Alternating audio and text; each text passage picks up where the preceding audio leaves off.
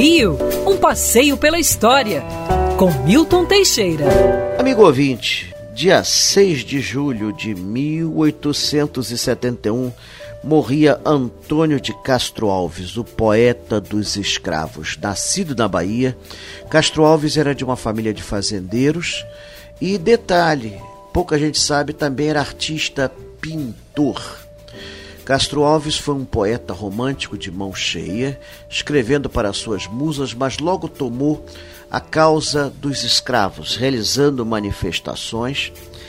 Ele, expoente da terceira geração romântica, defendia a abolição da escravatura com textos pungentes.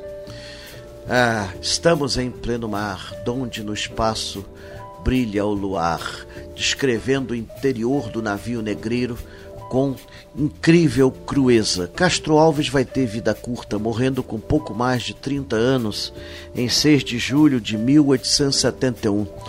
Pouco antes, por um acidente, tinha dado um tiro no pé, de veio a perder o pé e depois, consequência da sua saúde precária, veio a falecer ainda jovem.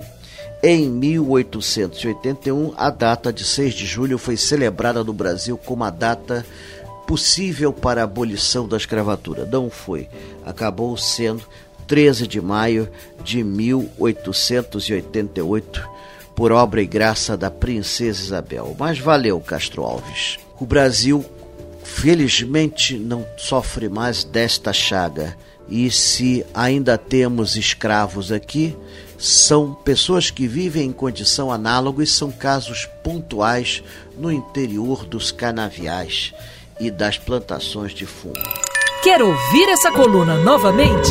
É só procurar nas plataformas de streaming de áudio. Conheça mais dos podcasts da Band News FM Rio.